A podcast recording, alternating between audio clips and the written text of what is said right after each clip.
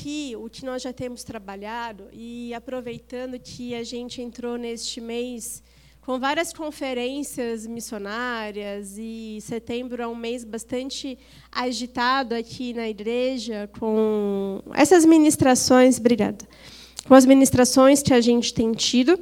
É, nós começamos falando sobre Efésios, que aborda, que é o livro que aborda sobre a igreja, né? é um livro que vai falar sobre a nova sociedade de Deus a partir da obra da salvação em Jesus Cristo, que é justamente a forma que o nosso Senhor planejou estabeleceu o cumprimento da missão, que é por meio da igreja. E eh, nós também falamos um pouco sobre a vocação. O tema da conferência missionária foi também entre profissão e vocação, não há separação, inclusive reforçando aquilo que a gente já tem trabalhado, onde o nosso trabalho também faz parte da vontade de Deus, da vocação, daquilo que Ele nos chamou para exercer como testemunhas de Cristo. E eu gostaria que a gente continuasse um pouco ainda no livro de Efésios, para a gente firmar, fundamental, o que é ter essa nova vida em Cristo. O que é um cidadão dessa sociedade que foi, o que é ser um cidadão dessa sociedade que é formada a partir de Jesus Cristo. E eu acredito que esse é um tema relevante, principalmente para os nossos dias, onde somos bombardeados por inúmeras informações, é, estilos de vida, regras, né? Hoje, ultimamente no Instagram, dependendo do, do que cada um consome de conteúdo, é comum ver um bombardeio de regras, como agir, como se vestir, o que falar, o que ler. E a gente precisa, primeiramente, como cristãos, entender o que é realmente o que a Bíblia nos fala sobre ser um cidadão do reino dos céus, o que é ter, primeiramente, uma nova vida em Cristo a partir do que as Escrituras nos ensina sobre a palavra de Deus, sobre o que é viver em Cristo, é que nós vamos aprendendo a filtrar as informações do mundo, a filtrar o que nós recebemos ali fora, de saber o que é bom e o que não é bom. Amém? Então, vamos abrir nossa Bíblia em Efésios 2, para a gente iniciar. Nós vamos ler do 1 ao 10.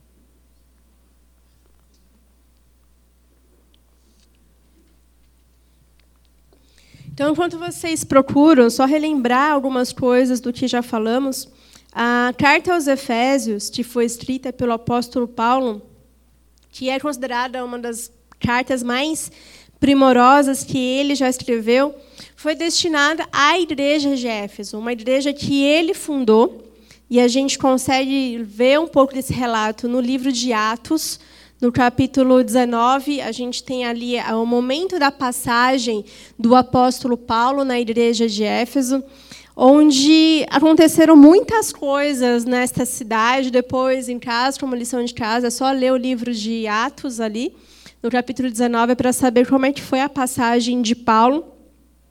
E a cidade de Éfeso era uma cidade grande, era, era a capital da região da Ásia Menor, que hoje é a região ali da Turquia. Então, era uma, realmente uma cidade cosmopolita. Ela tinha cerca de 300 mil habitantes. Então, assim, 300 mil habitantes no mundo antigo era muita coisa. Hoje, para a gente, seria uma cidade pequena. Imagina, quando eu falo São Paulo, que tem 11 milhões, 12 milhões de habitantes, 300, o que é 300 mil? Hã? Mas, para aquele tempo, era realmente como se fosse uma São Paulo. Era muita coisa. E também era uma cidade que possuía o templo da, da, de Diana, ou de Artemis, que é considerada uma das sete maravilhas do mundo antigo, que foi destruído várias vezes. E aí reconstruíram e destruíram.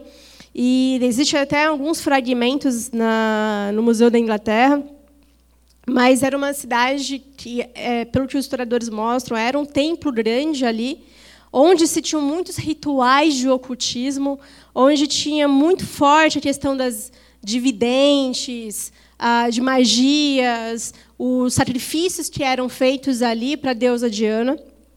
Então, realmente era uma cidade desafiadora. Mas quando a gente olha o relato de Lucas, quando fala da passagem de Paulo por Éfeso, a gente vê que muitas pessoas se converteram pela pregação do Evangelho. E acontece um grande rebuliço, porque as pessoas começam a levar os livros de magia e queimar em praça pública. É, e é um fala que eram 50, 50 mil dracmas, que era equivalente, uma dracma equivalente a um dia de um salário, né, um dia de trabalho. Uh, era um valor alto ali que estava sendo queimado. Então, depois Paulo se enfia ali em umas confusões, ali nos tumultos na cidade de Éfeso. Mas realmente a gente vê que a partir do que acontece ali na primeira passagem, há um avivamento naquela cidade. A gente vê o poder do evangelho numa região totalmente dominada pela idolatria, pela promiscuidade, pelo ocultismo, pelo paganismo e como que Deus transforma todas essas coisas. Como é o Espírito Santo que traz o convencimento do pecado e as pessoas entendem que aquilo está errado e elas foram levar os livros de magia para que fossem queimados. Isso é para a gente um ensinamento muito importante e muito valioso de que não existe nada impossível para Deus, porque nos dias de hoje nós também temos essa questão do sincretismo. Nós temos na nossa época o esoterismo, nós temos coisas pagãs, símbolos pagãos nos nossos dias. E talvez no ambiente de trabalho de vocês, ou até alguns amigos, familiares, é comum ver aquelas pedrinhas místicas, né? alguns amuletos que as pessoas têm. Eu lembro de um colega de trabalho que ele tinha um amuleto egípcio na gaveta dele, uma coisa horrorosa. E aí eu lembro que um rapaz, uma, ele tinha ele entrou de férias, aí ele largou uma maçã lá, aí começou a apodrecer a maçã, o gerente dele começou a caçar o que estava cheirando de podre na gaveta, e ele achou esse era um amuleto voodoo, agora eu lembrei. Era um amuleto voodoo. E aí o gerente achou o amuleto voodoo, levou um susto, ele era católico, começou a se benzer lá e largou o amuleto dentro da gaveta, e depois ele achou a maçã e estava podre mas para a gente ver a, o que, que, as pessoas carregam, né? o que, que, existe, um amuleto voodoo numa gaveta de trabalho. Né? Ele estava lá e ele, ainda quando voltou de férias e soube da história, começou a rir, achou engraçado aquilo. Né? E olhando hoje, a gente percebe que não é muito diferente dos nossos dias. E a gente ainda tem um desafio maior que, principalmente numa, no Brasil, que a gente tem essa questão da espiritualidade muito forte, que a gente corre o risco de ir para os extremos. A gente tem misturas de ideias, por exemplo, é comum ver uma pessoa que vai na igreja católica, por exemplo, e ao mesmo tempo está indo no espiritismo, está indo na mesa branca e não vê problema nenhum, acha que está tudo certo. Ah, é tudo fala de Deus, é tudo é bonitinho. Vai lá na igreja, vem até no culto de domingo também, vem assistir o culto, aí depois vai na missa, aí depois vai em outro lugar, depois vai se benzer, vai tomar paz. Quem nunca viu algo assim? Porque falta esse entendimento do que o evangelho é suficiente. Isso pensando no Brasil. Hoje, na Europa, a gente ainda tem alguns extremos nas regiões nórdicas, que é o retorno ao culto de Odin. Quem assistiu Marvel aqui e lembra de Thor, né? lembra do herói Thor, que para a gente pode ser algo cômico, um personagem do cinema, para alguns grupos já é um deus a ser adorado. Alguns sacrifícios que foram abandonados hoje voltaram a ser praticados. Então a gente não está num mundo muito diferente do que o, o que Paulo enfrentou aqui na igreja de Éfeso. Nós temos esse contexto semelhante. Mas nós também contamos com a mesma ação do Espírito Santo que Paulo teve, o mesmo poder do Espírito Santo. o evangelho que é capaz de quebrar toda essa cegueira espiritual e trazer pessoas ao verdadeiro arrependimento, como aconteceu nessa cidade.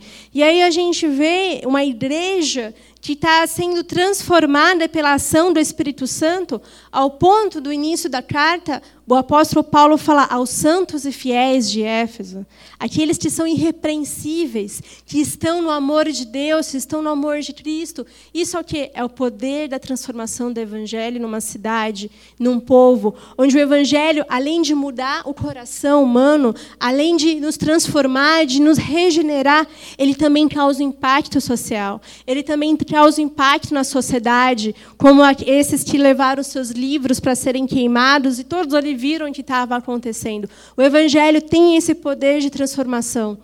Talvez a nossa fé hoje ainda esteja pequena diante disso, mas nós servimos a um Deus que tem o poder de transformar o coração de qualquer pessoa, por mais duro que possa parecer aos nossos olhos, e transformar toda uma sociedade, toda uma cultura para a honra e glória de Deus. E quando a gente vai lendo a carta ao Efésios, igual a gente viu o capítulo 1, que é um louvor de, do apóstolo Paulo, primeiramente a Deus, pela obra da salvação em Jesus Cristo, depois uma oração aos irmãos da igreja de Éfeso pela fidelidade que eles estavam buscando ter ali com Deus, ele continua falando, que é o que está aqui no capítulo 2, quando ele inicia o texto da seguinte forma, que é, é o verso 1 do capítulo 2. Vocês estavam mortos em suas transgressões e pecados, nos quais costumavam viver quando seguiam a presente ordem deste mundo. E o príncipe do poder do ar, o espírito que agora está atuando nos que vivem na desobediência, Anteriormente, todos nós também vivíamos entre eles, satisfazendo as vontades da nossa carne, seguindo os seus desejos e pensamentos. Como os outros, éramos por natureza merecedores da ira. Todavia, Deus, que é rico em misericórdia, pelo grande amor com que nos amou, deu-nos vida com Cristo, quando ainda estávamos mortos e em transgressões. Pela graça vocês são salvos.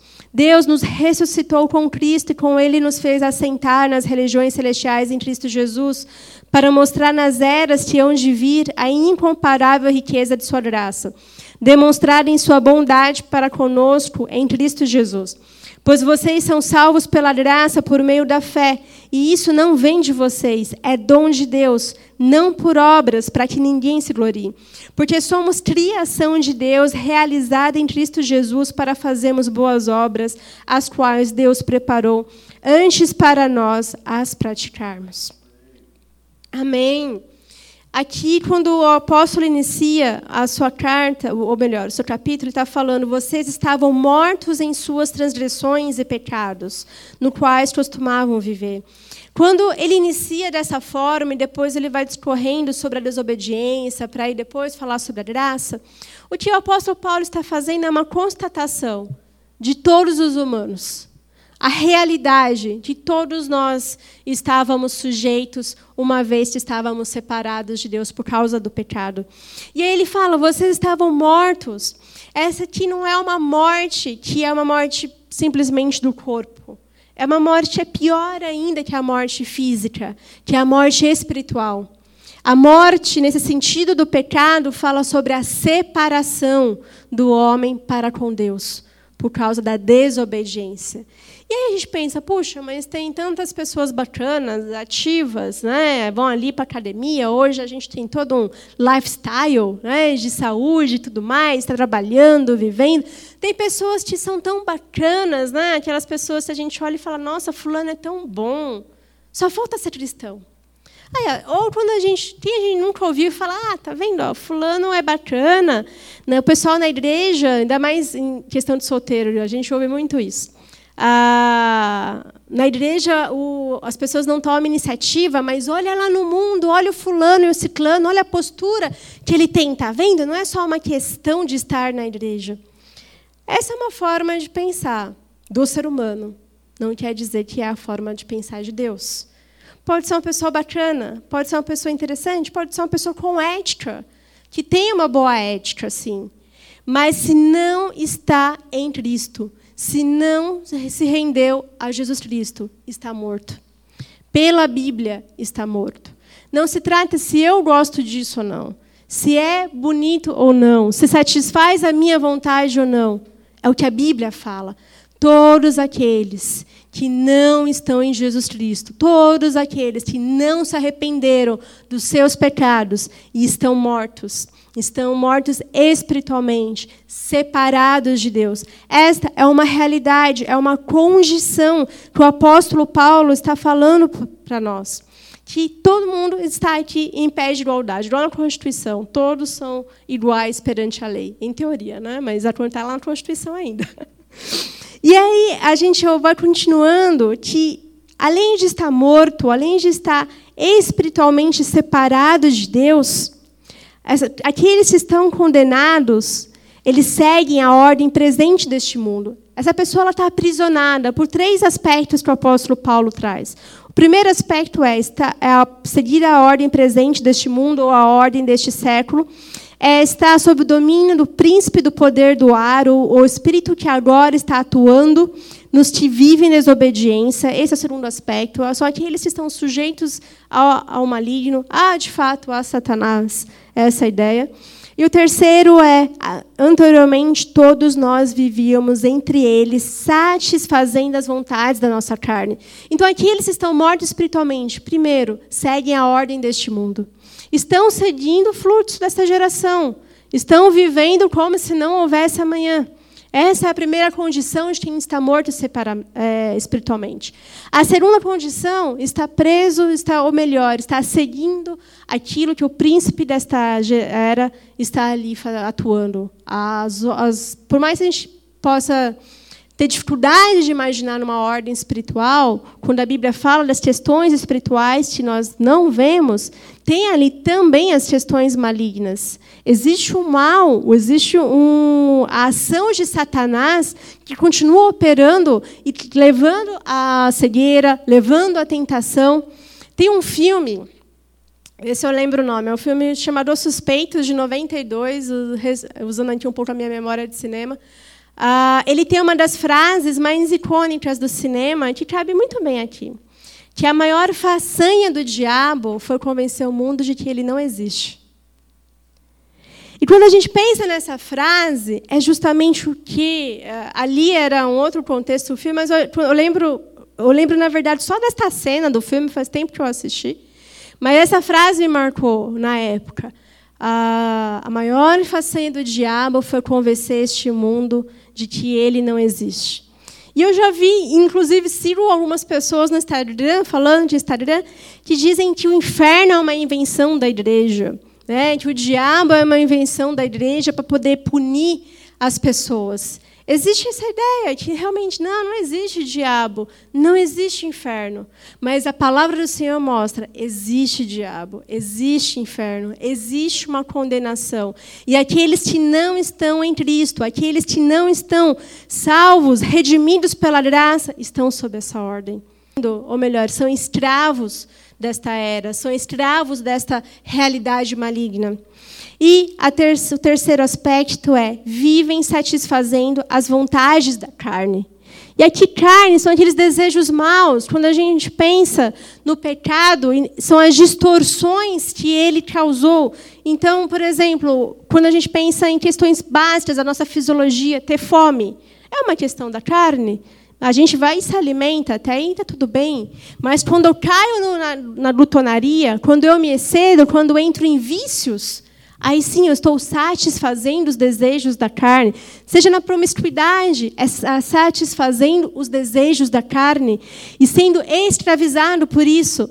E é bem interessante a gente perceber o que o apóstolo está dizendo neste texto, que quando a gente volta para, para o primeiro aspecto, que é seguir a presente ordem deste mundo, ah, hoje em dia, quando a gente olha para o que as pessoas falam sobre liberdade, é justamente isso que o apóstolo está falando, da forma que vivem aqueles que estão mortos espiritualmente.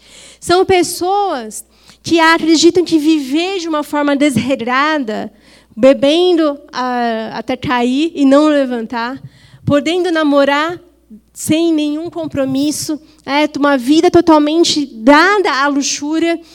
O que, que isso é visto hoje em dia? Como liberdade. Quando a gente vê pessoas jovens, por exemplo, na igreja, eu lembro de um casal de amigos, hoje são casados, eles se casaram com 20 e poucos anos. E a minha amiga falava que no trabalho dela as pessoas diziam: Nossa, mas para que você vai casar tão jovem? Nem aproveitou a vida ainda e já vai casar? É, o que, que eles entendiam como aproveitar a vida? Sair de sexta-feira, sair de final de semana, namorar muito, conhecer muitas pessoas, viajar. Isso é aproveitar a vida para essas pessoas. E aí a visão que eles têm de nós, enquanto cristãos, quando a gente busca viver de uma forma regrada, é o quê? Que estamos presos. Que nós estamos apenas seguindo as regras, que não estamos vivendo. Imagina um casal jovem querer casar aos 20 e poucos anos. Isso é prisão. O casamento se torna uma prisão, constituir família se torna um problema. Nós vamos vendo que o mundo vai caminhando de uma forma totalmente contrária àquilo que a Bíblia ensina. Só que pela palavra, isso, essa forma que o mundo vive, é que escraviza. O ser humano perde o controle do seu próprio corpo, dos seus próprios desejos, e ele passa a viver em função disso. Viver em função do sucesso, viver em função da fama, viver em função de provar algo para alguém, viver em função de, ao tempo todo, estar satisfazendo a sua carne. E qual é o final disso? Perdição. Quem é que consegue viver satisfazendo a própria carne o tempo todo? O que isso nos leva? Não é à toa que nós somos a geração com mais problemas mentais. Onde alguns falam que a, a patologia principal da nossa geração é, são os, os transtornos, são o problema de saúde mental, como burnout, como estresse, transtornos, enfim, borderline, bipolaridade e tantos outros problemas que estão cada vez mais aumentando. E é interessante, quanto mais liberdade se tem, mais transtornos a gente tem visto crescer. Eu lembro da minha professora de psicologia do seminário, ela falava isso, que quando uma pessoa ela tem liberdade demais, onde ela não conhece limites nem regras, ela tem uma tendência a viver uma vida totalmente disfuncional, a viver totalmente dentro de um transtorno, e aquilo que ela considera bom, na verdade, se torna a própria ruína. É isso que está acontecendo nesta, nesta geração, onde está a igreja de Éfeso, e é o que a gente vê que acontece nos nossos dias. Por isso que a Bíblia é atual. Nós vemos os mesmos problemas daquela época acontecendo hoje em dia. Porque o ser humano é pecador em todos os tempos, todas as épocas. E a gente não é tão criativo assim para inventar pecados novos. A gente continua reproduzindo os mesmos erros do passado. Então aqui a gente tem uma condição trágica do ser humano que está sendo apresentada pelo apóstolo Paulo, que ele fala que ah, nós estávamos seguindo os desejos e os nossos pensamentos, como os outros éramos, por natureza, merecedores da ira. Algum, alguns textos da Bíblia falam que nós éramos filhos da ira. Aqui o apóstolo Paulo também está trazendo a lembrança para os irmãos de Éfeso quem eles eram antes. É, quem, qual, quais eram as atitudes que eles tinham antes de receber a graça e o amor de Cristo. Isso é importante a gente se lembrar, para que o nosso coração não se orgulhe, para que a gente não cometa os mesmos erros que os judeus cometiam, de se sentirem melhores do que os outros, por se sentirem donos de Deus. Um dos pecados que os judeus cometiam, e que a gente vê isso na carta aos Romanos, por exemplo, no capítulo 2, quando o apóstolo Paulo primeiro mostra a situação da cidade de Roma e depois ele vai falar aos judeus, eles falam: vocês são tão, vocês não julguem aquilo que eu falei, porque vocês são tão pecadores quanto. O ponto ali é que os judeus se sentiam melhores por estarem, uh, por serem conhecedores da lei de Deus. E às vezes a gente pode cair nesse risco de achar, ah, estou na igreja, estou ali bonitinho, seguindo ali a liturgia, então eu sou melhor do que aquele meu amigo que hoje Sexta-feira, às nove e pouco, está na balada. Eu estou melhor do que ele, então eu posso orar e pedir uma bênção para Deus, porque eu estou agindo de uma forma mais adequada, mais correta. E, na verdade, todos nós somos pecadores. Todos nós fomos libertados, libertos, melhor, libertos deste lugar que o apóstolo Paulo está falando, aqueles que estavam mortos e perdidos, escravos de suas transgressões. Todos nós, por causa do pecado de Adão e Eva, éramos filhos da ira de Deus.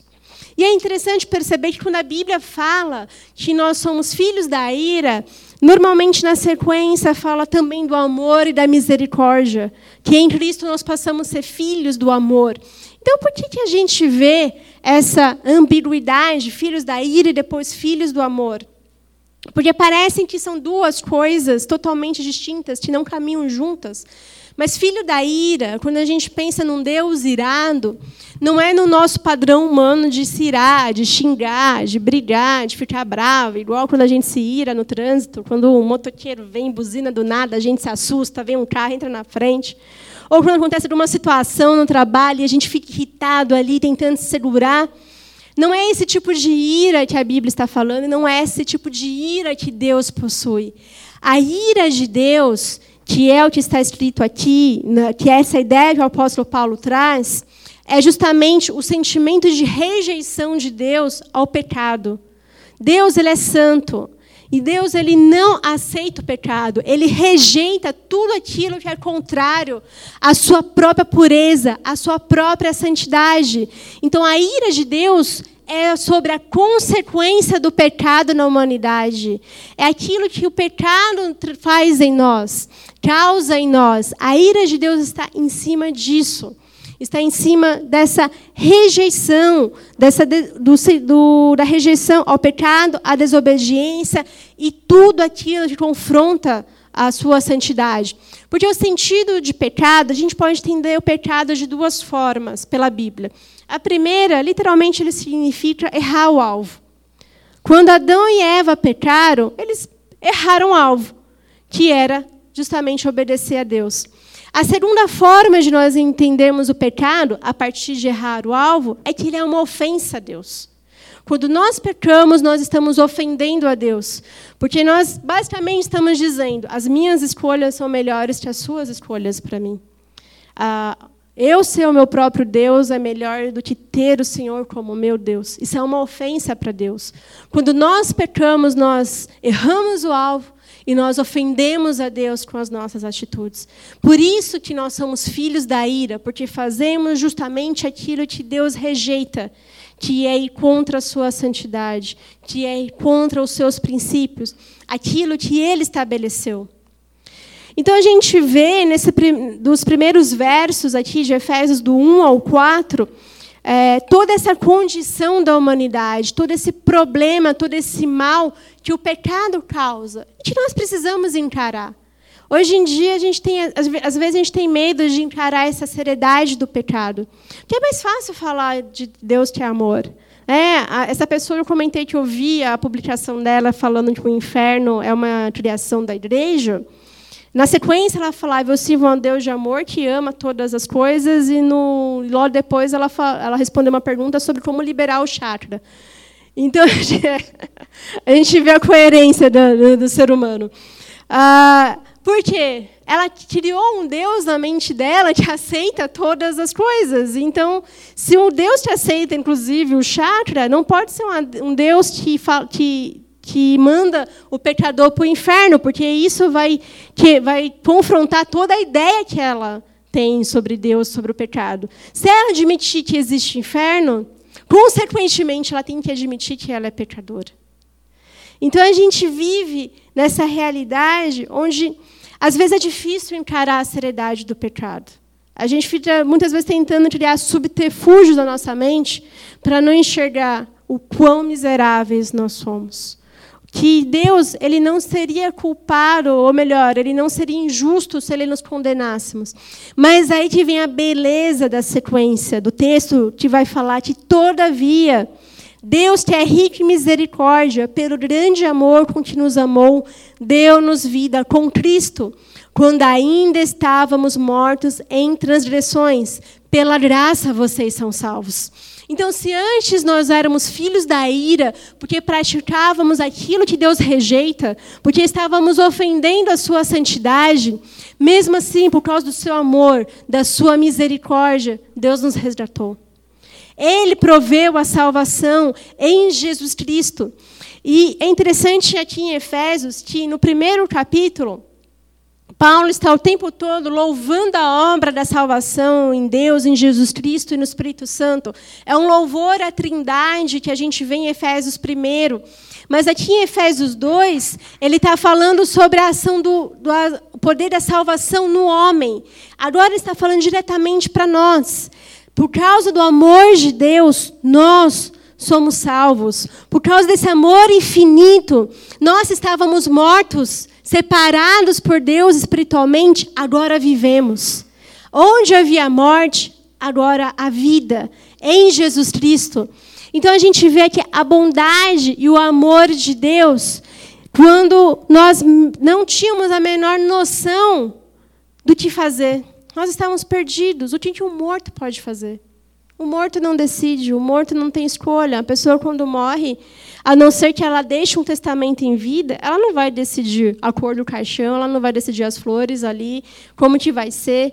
É comum alguns cristãos antes falarem para os familiares: "Ah, eu quero que cante tal música, eu quero que tal pastor ore, não quero que ninguém chore, mas se alegre, porque é o momento em que eu estou com Cristo". Isso quando a gente fala no contexto cristão. Agora, depois de morrer, a pessoa não vai saber se a família cumpriu ou não o seu pedido. Ela vai ter fé que sim, o morto não tem opção. Morreu. Já era. Os vivos que vão decidir o que vai acontecer ali. Por mais. Uh, a mesma coisa com a gente em relação à salvação. Como mortos, não havia nada a se fazer. A gente não podia fazer absolutamente nada para ser salvo.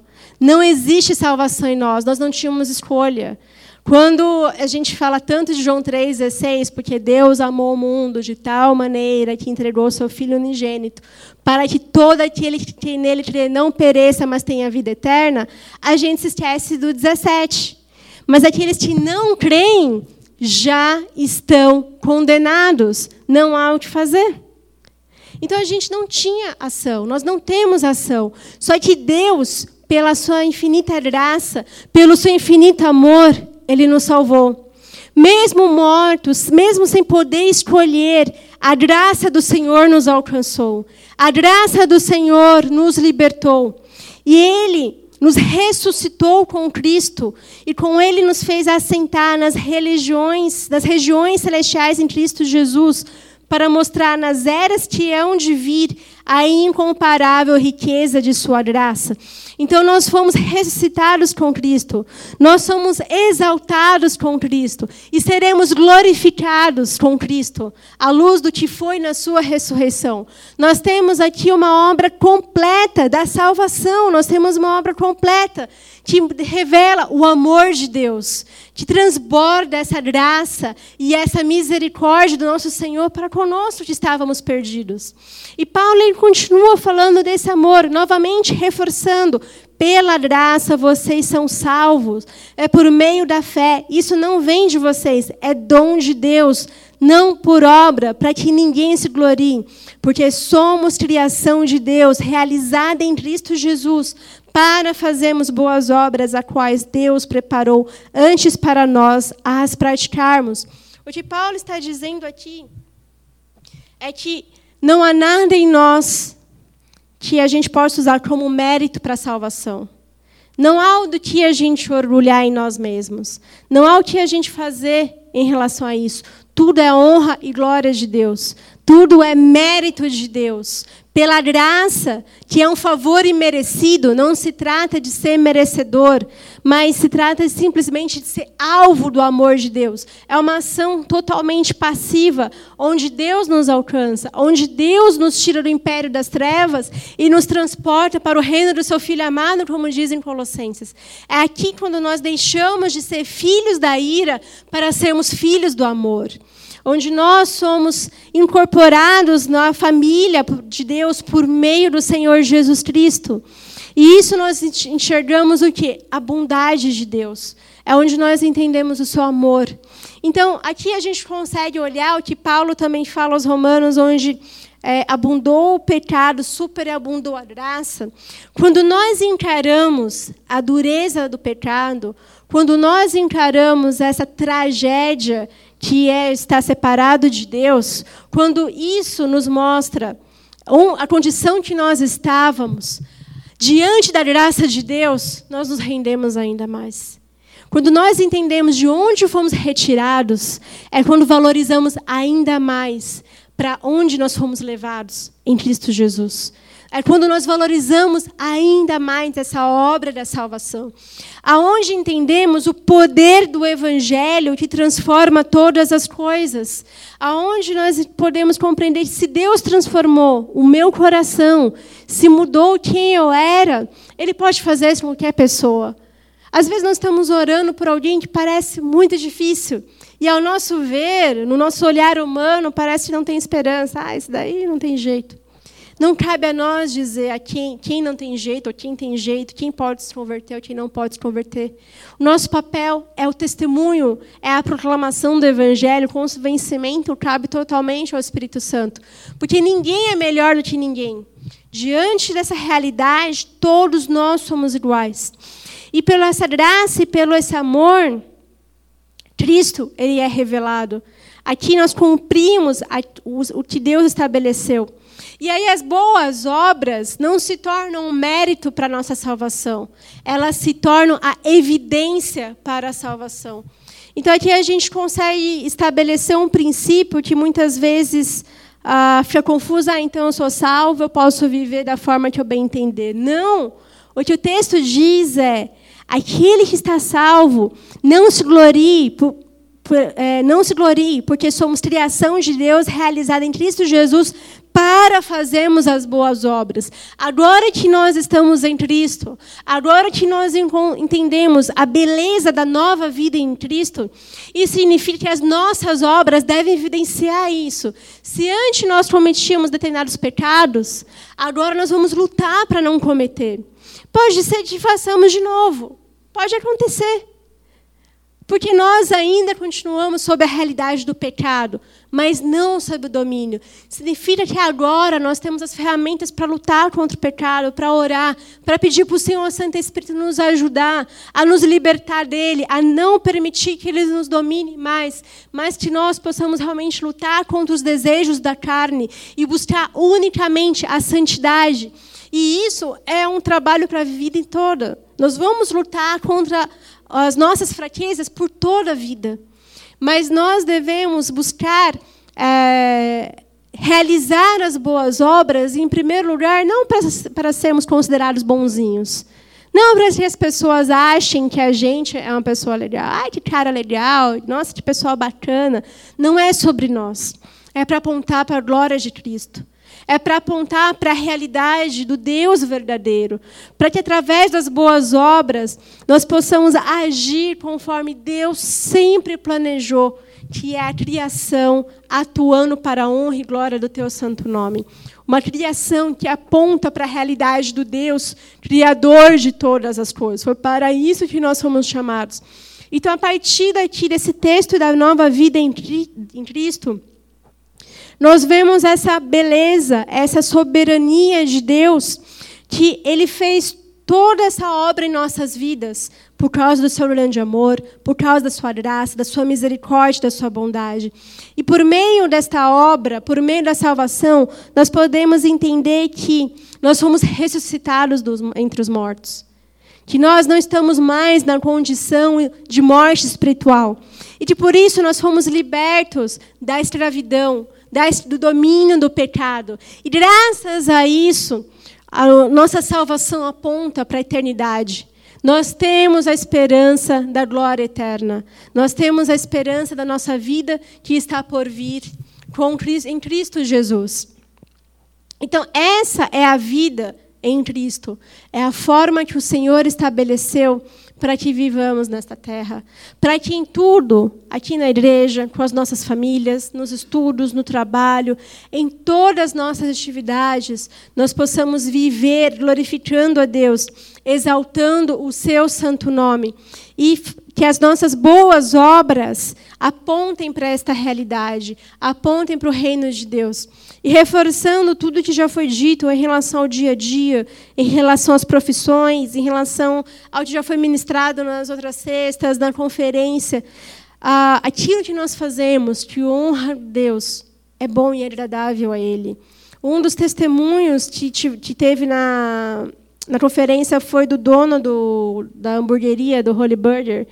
Como que a gente pode imaginar um hambúrguer, para a glória de Deus, todo aquele bacon, toda aquela gordura, para a glória de Deus? Sim, porque existe ali um propósito para as missões. Existe ali um propósito de glorificar a Deus com hambúrguer, com uma batata frita. Quem é que poderia imaginar algo desse tipo? Quando a gente olha o amor de Deus, não, tudo, não há limites para que Deus expresse o seu amor e a sua obra. A gente só precisa estar com o coração disponível e obediente a Ele. Uma das histórias missionárias que eu gosto é dos moravianos, que foram cristãos que oraram por 100 anos por um avivamento. E quando eles começaram a partir para missões, eles entendiam que as missões elas deveriam ser feitas por meio do trabalho. Então, os morávios eles iam para algumas regiões que não tinham ninguém pregando sobre o evangelho. E a estratégia deles era primeiro entrar naquela cultura por meio do trabalho que aquela cultura é, realizava. Então, se eram comerciantes, eles se tornavam comerciantes. Tem até um livro que conta um pouco a história, que é o fazer, é, Fazedores de Tendas. Então, se era para fazer tenda, vamos fazer tendas. Mas tem uma das histórias marcantes dos moráveis, eu não vou lembrar o nome deles, mas tiveram dois dos irmãos moravianos, que souberam de uma ilha onde não tinha ninguém pregando o evangelho. O único detalhe é que para ir para aquela ilha era necessário ir como escravo. Não tinha uma outra maneira para entrar lá. E eles falaram: tudo bem, nós vamos como escravos.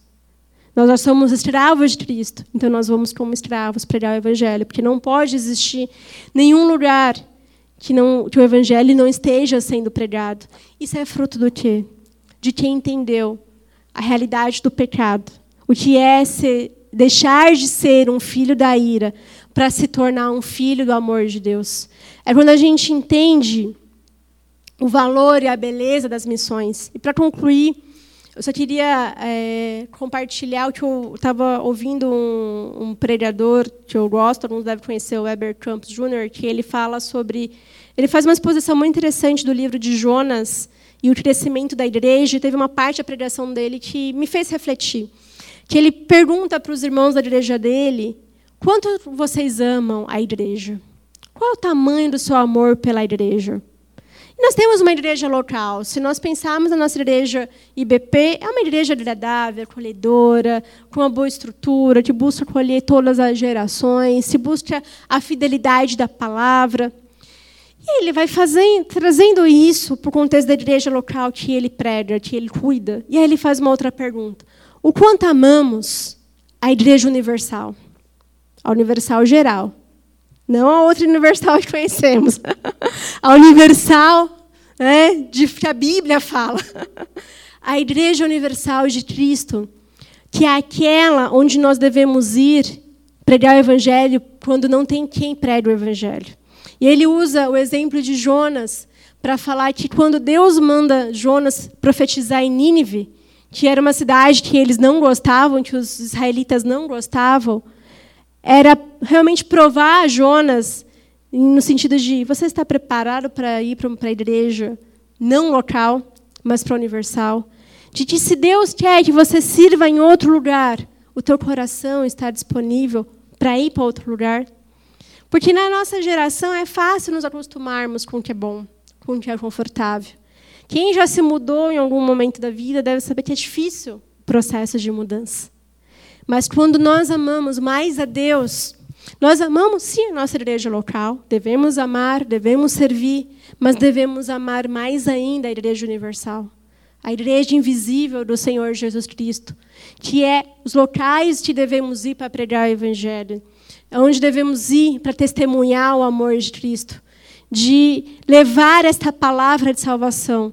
Não estou dizendo que vamos nos vender como escravos, como os moravianos fizeram, literalmente. Mas espiritualmente nós já somos escravos de Cristo, como o apóstolo Paulo dizia. Eu, eu Paulo, escravo de Cristo. Hoje a gente vive uma época que as pessoas querem ser apenas o apóstolo, não o escravo. É, querem os benefícios do apostolado, mas não o, o seu lado, o seu peso da escravidão, que é servir a um único Senhor, que é o nosso Deus. Então, que nessa noite, é, podemos ficar em pé para orar, e que nessa noite a gente realmente ah, coloque o nosso coração em Deus. Que a gente busque viver essa nova vida, essa transformação, pedir para que o Senhor sonde o nosso coração e mostra aquilo que precisa ser transformado à luz da tua palavra, aquele, aquilo que precisa ser santificado, para que pelas nossas boas obras Cristo seja evidenciado, não por mérito, não por nossa causa, mas por causa do amor a Deus. Amém?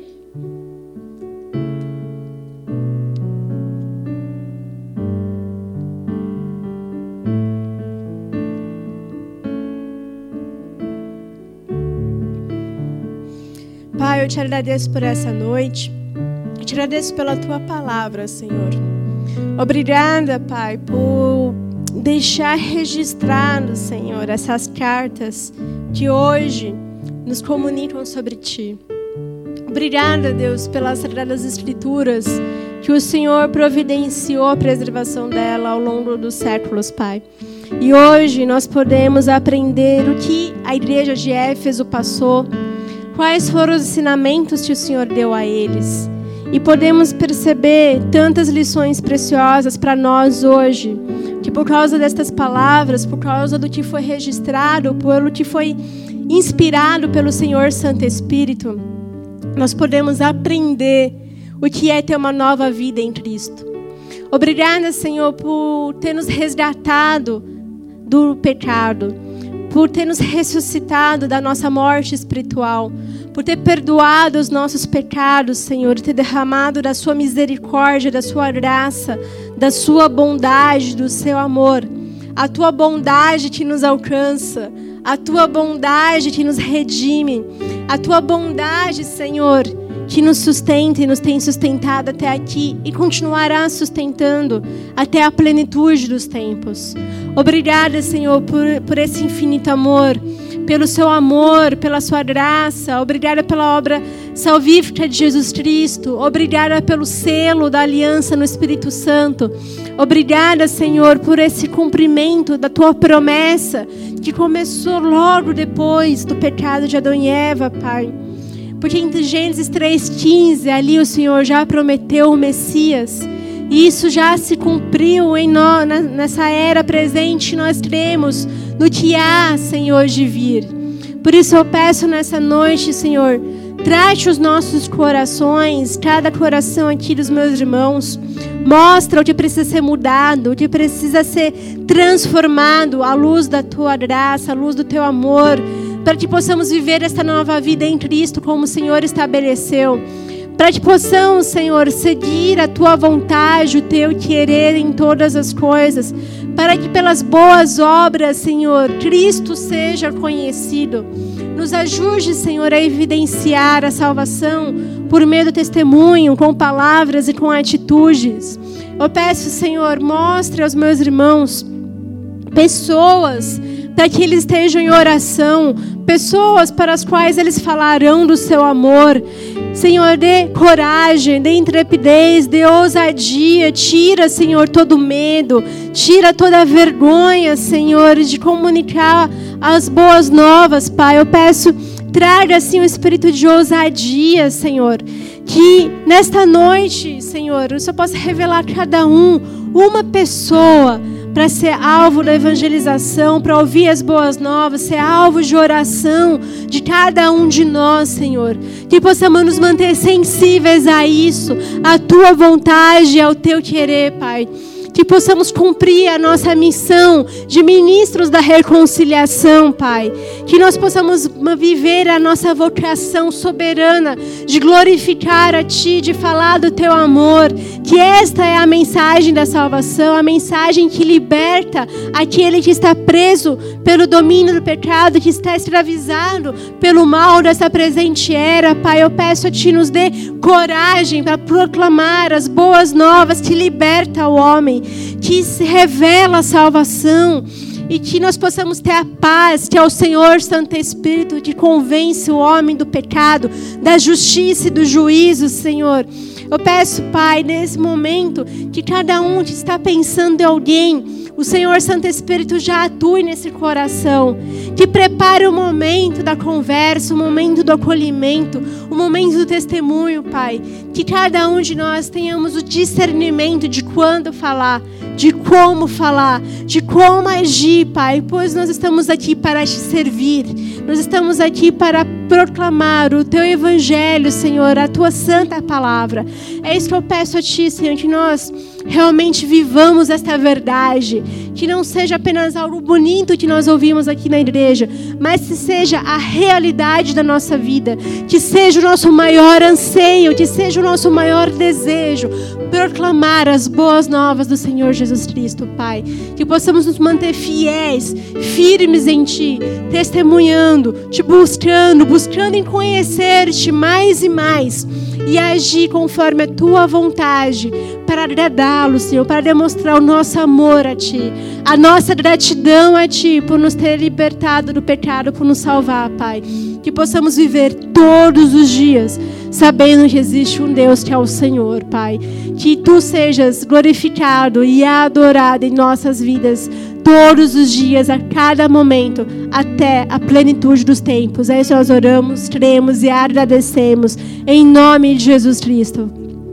E guarde-nos, Senhor, nesta noite, no retorno para casa e nos finais de semana, em que a graça do Senhor Jesus Cristo esteja sobre cada um de nós e possamos continuar firmes com esta palavra, esta mensagem, sendo uma semente em terra boa, que cresça e frutifique para honra e glória do teu santo nome. Em nome de Jesus. Amém, amém. Amém, glória a Deus. Amém. Que o Senhor abençoe. Tenha uma ótima, um ótimo final de semana e uma ótima semana.